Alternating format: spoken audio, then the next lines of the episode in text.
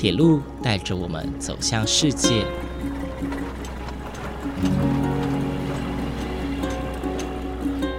现在，欢迎和我一起来到鬼世界，由正声广播公司台中台制作，胡浩辰主持。欢迎收听，欢迎来到鬼世界。各位听众朋友，午安！谢谢大家在每个周六中午十二点三十分准时收听，欢迎来到鬼世界，我是主持人胡浩辰。在上一节的节目当中哦，我们邀请到了资深作家陆涵秀老师来到节目当中，跟各位听众朋友们分享有关于他对铁道的回忆哦。而在这期节目当中呢，我们也将请陆涵秀老师继续分享更多的故事与回忆哦。不过，老师，您刚刚提到说您的爸爸是火车司机，其实老师也出过一本作品，这本作品叫做《我的父亲是火车司机》，非常的直截了当。对，那么在这本书当中呢，其实有很多有关于家人的时候，其实不只是爸爸，除了父亲以外，还有年迈的阿妈，那也写的有关于母亲，甚至是未曾见过面的阿公。那想请问一下老师，当时在创作的时候，您是怎么去描绘、去刻画您所歌咏的这些人物的？呃，这些亲人啊，像我的阿公，我从来没有见过面。是，他是他甚至在我爸爸十岁，我印象中十岁左右就过世了，就是英年早逝哈。那过世的时候好像是三十九岁哈，所以我爸爸才十岁，我当然不可能见到。但是呢，从我阿妈、从爸爸的口中，你可以去感受一个长辈、一个亲人他那种样子，或者他的一些遗物，是啊。因为我的祖父他们其实是院里啊的望族。哦。啊啊院里的一个现在讲社区啊 社区里面叫做呃山柑，是柑是柑橘的柑。这样的一个地方呢，它是在地，我们是王家哈是在地最大的家族，所以我们这个家族啊，在当地人称为叫做山柑王，山甘王山甘就是地名嘛。是山冈这个地方的王家，它不止这个样，它是两个意思。第一，山冈的王家；第二，山冈最大的家族王称王的家族是啊。所以，呃，我的祖父他虽然这个中年呢就过世了，可是我看他留下来的照片，留下了衣服。领带、眼镜等等，你就可以看到他真的是，呃，望族之后啊，他那个东西都算是质感非常好啊，而且，呃，他很多照片就是在上海拍的哦，所以呢，写作有时候你就是靠一点线索就可以有你自己的想象哈，有自己的连结，呃呃，少的你就去找一个感觉啊。那是自己去形塑出他的形象出来。那接触多的，有时候有时候啊，你不不是那么熟悉，反而比较好写，因为你抓到一个特点，你就可以好像素描一样，反正你把它特色表现出来，这人就觉得哦，非常的像或者栩栩如生啊。那有时候太熟悉，你反而会嗯碍手碍脚，因为太熟悉了。怕写的不够好，或者怕写的不够完整，有一些包袱在。哎，对，所以呢，这个对创作而言都必须要去克服啊。如何突破？就少的时候就突破，怎么样的去嗯把它成型；多的呢，如何怎么样去剪裁啊？如何呢能够在那么繁杂中找到最适当的素材、适当的特、适当的特色来描写它啊？所以在我的父亲是火车司机这本诗集里面，他的第一集大就是写我的亲我的亲人，是就等于是一个家族的书写了啊。呃，另外呢，当然这一本诗集里面有写亲情、写友情、写爱情，那以及呢写对于台湾之情啊。所以我那时候已经开始在写所谓的台湾啊歌谣的诗作，那是一个起点。后来才。呃，参与了直接去做台湾歌谣，就是不管是流行歌或者是各种的歌曲的创作，所以那它是一个很重要的起点，就好像火车一样。是因为其实就像老师刚好提到，其实这本书当中，老师是以火车这个题材哦串联出呃，因为除了爸爸是火车司机，呃，跟铁路有直接的关系以外，那么其实大多数的人他们对于火车的印象，大概就是再相聚或者是再分别的一个代表。所以老师在这本书当中呢，其实他用了火车去串联各个情感之间的分别句首和以及各种情感的描绘哦。其实看完会觉得，哎，真的还蛮有心有戚戚焉的哦。那么其实老师在这本著作当中也收录了一首诗，叫做《七兰诗》。嗯哼。那么七兰是这个名称很有趣哦，因为它的名称，它的读音是跟宜兰县的七兰森林游乐区是一样的。那我当初在想说是不是巧合，结果我读了之后才发现，哎，其实里面，呃，也运用到过去宜兰太平山森林铁路的车站名称，就像有土场，所以我想到，哎，这应该不是巧合。对，感觉老师应该是有创作的背景了，所以想要请问一下老师，您当时在创作这呃这首诗。呃，您是用怎么样的心情去呃创作，以及这样的题材有什么样特别意义吗？如果说要把它讲成它呃这一首是地质诗也可以，其实是呃我那那那时候很年轻了，还在念大学。那有一次呢，跟一个好朋友啊，他是宜兰人，就带我到七兰山庄啊，那七七兰山庄是一个木字旁，在一个呃妻子的妻了，对。啊，因为呢，那边啊，第一次去，其实呃，那风景非常好哈，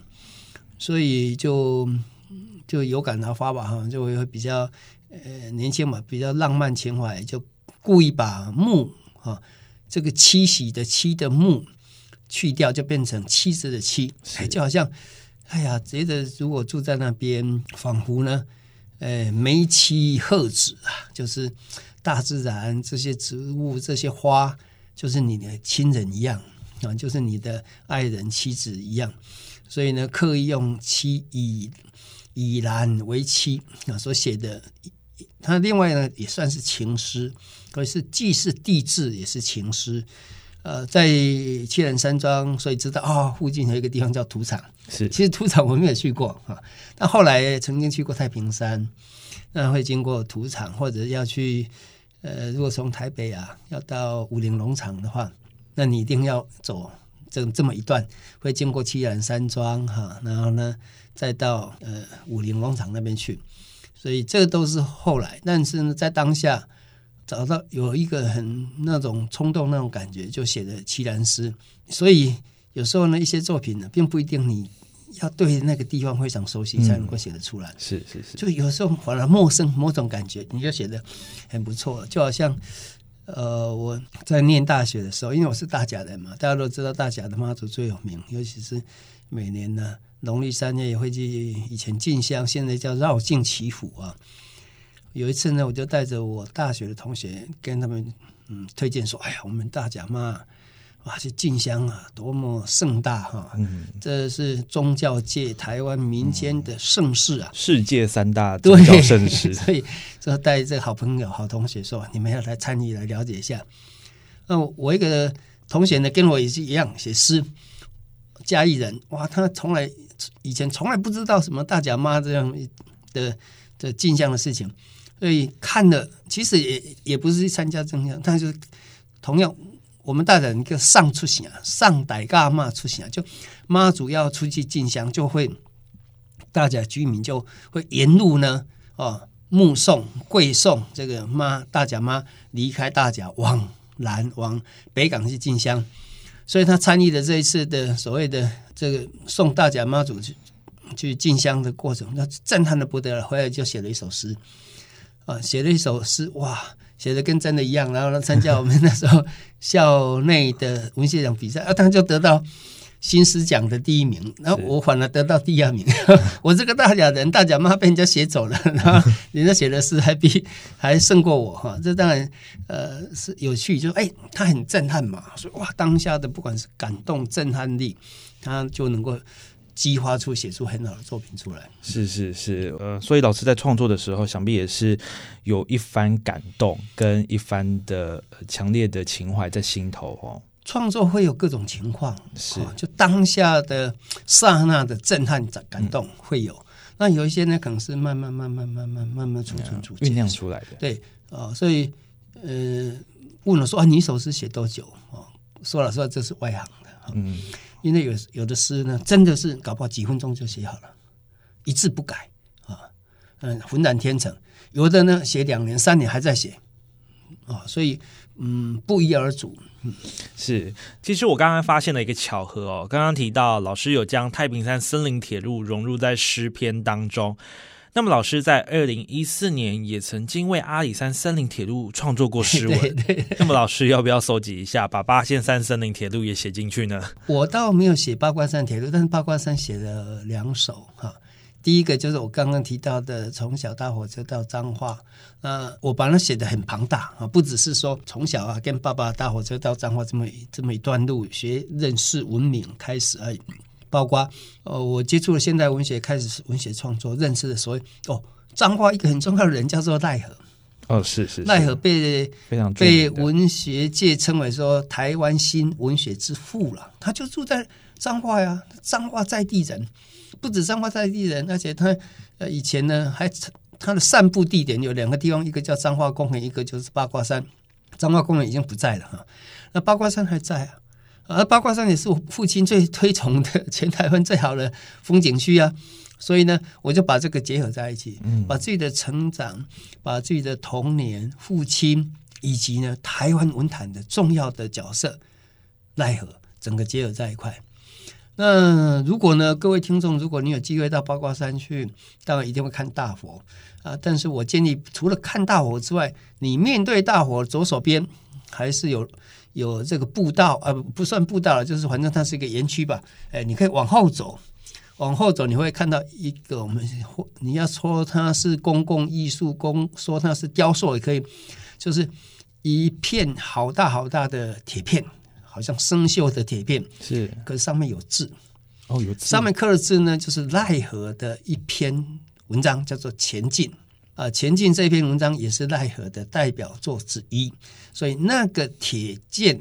啊，那个公共艺术啊，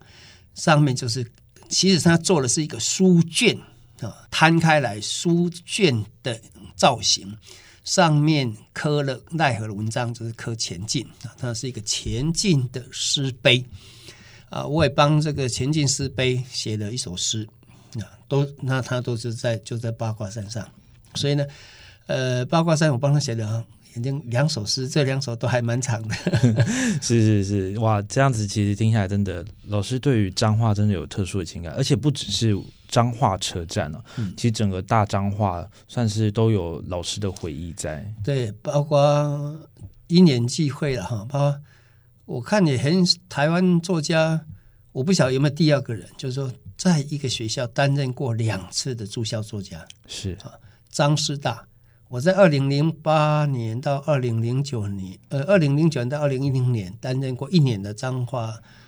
张师大的驻校作家，还有二零一九年啊到二零二零年，就是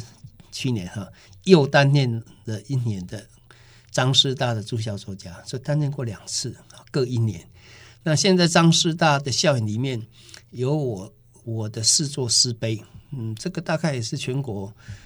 最多的，就是说一个学校里面一个诗人他有四座石碑，嗯，一个在进德校区有两座，另外一个是宝山校区也有两座，因此呢，这冥冥中很特别，因为我也不是张师大毕业的。那我就跟张师大就关系特别的密切，啊特别有感情啊，不只是跟跟学校啊，或者甚至跟这个校园都是如此。所以冥冥中吧，大概就是被我爸爸说中了。我呃，我爸爸对脏话这么的，但是脏话控，所以我应该继续呃实践。那去，而且脏话也是我人生中就是在高中之前去过最大的城市。是我高中我就到台中市来念书了，但是在高中之前，我能够到的地方很很有限。那最大的城市就是彰化。是。了解。那么最后呢，想要请问一下老师哦，因为老师您曾经担任过高雄市和台中市的文化局长，嗯哼，那么除了是因为在您在文学上面有非常丰富的经验之外，更致力于呃艺术文文化的推广哦，所以想请问老师，呃，如果是以一个艺术文化的工作者的角度来看的话，您对于铁道文化的保存和推广，你有什么样的建议吗？因为刚好这两个城市算是都是呃铁道非常重要的大都市哦。那么呃，您在担任文化局长这段期间，有没有诶什么样的想法或者是什么样的理念可以进行推动的？呃，其实呢，立空铁道是我们当时在在执政的时候所规划的，啊是林佳龙市长对对，然后呢，呃，我们文化局也参与了很多，虽然它大部分跟都花呀啊建设局有关哈，可是呢，文化因为里面有相关的人文的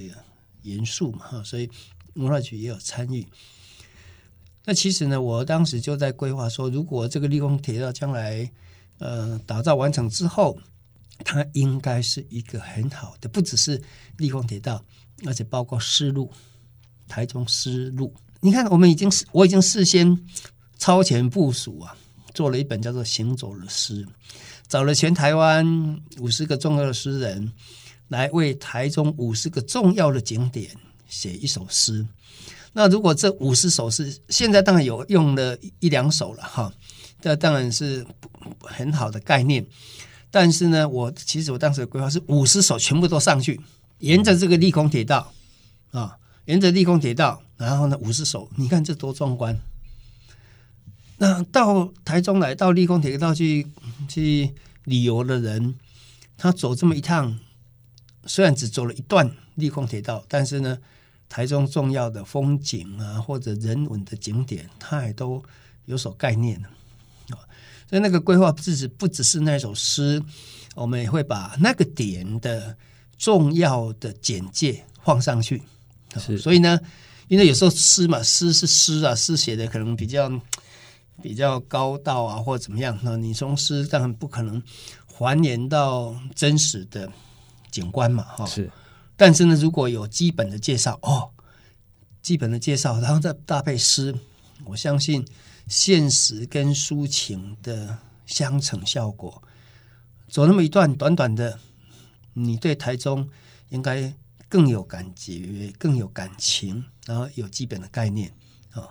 那可惜了，他们现在只做了一个一两个点了哈，比较可惜。如果全部五十首都上的话，在景观上就非常震撼。那我相信也是一个很会很好的文化议题。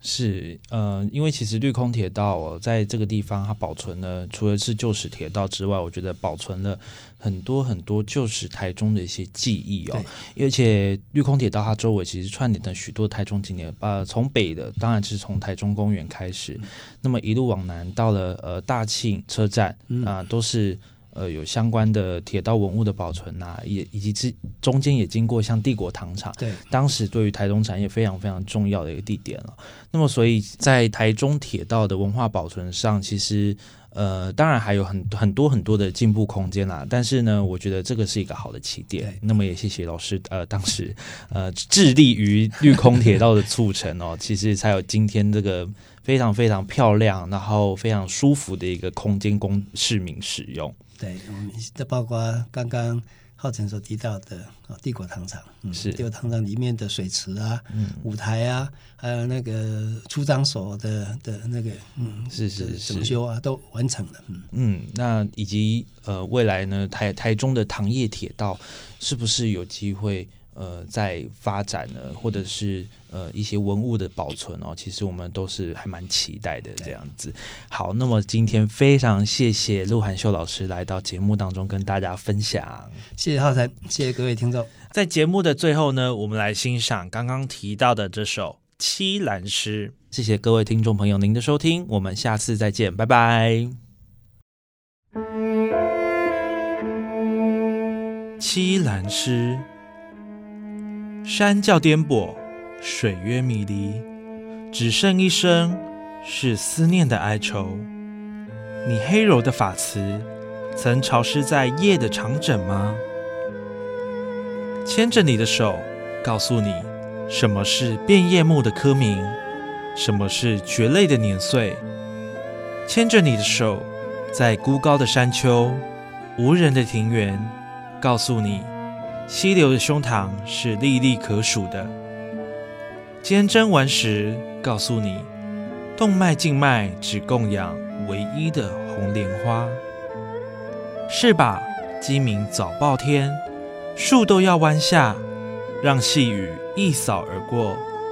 学童的嬉戏已经开始。窗帘拉下一个你我的世界，不要细数我年少的白发。即使跋扈，还有明日。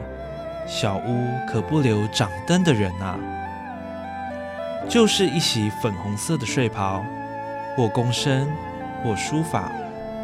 管他什么向阳的苗圃，鸡鸣早报天呐！在你一湾薄薄的海岸，我的孤帆寻不到明日的灯火。据说下一站是土场，要越过长长的溪桥，独立山还可望见。算了，没有一株花朵要我们前往。若是春天，十里的香气已经粘附你的景象，而今只有一排圣诞红与一段我逝手的情爱。若车程是一个钟头，要观看芦苇飞扬的速度。还有三个时辰，端坐小小的公园，盘算满池莲花的洁白，并讨论着散步的人群。若有抽烟的情绪，请把风挡住，冷啊！谁要你偷看表的？车站更空旷了。这个时刻，车来得早，开得快，我的心还来不及摆上行李架。竟从凝视你背影的窗口偷偷溜下。若果午夜时天寒，请给他一点点温暖。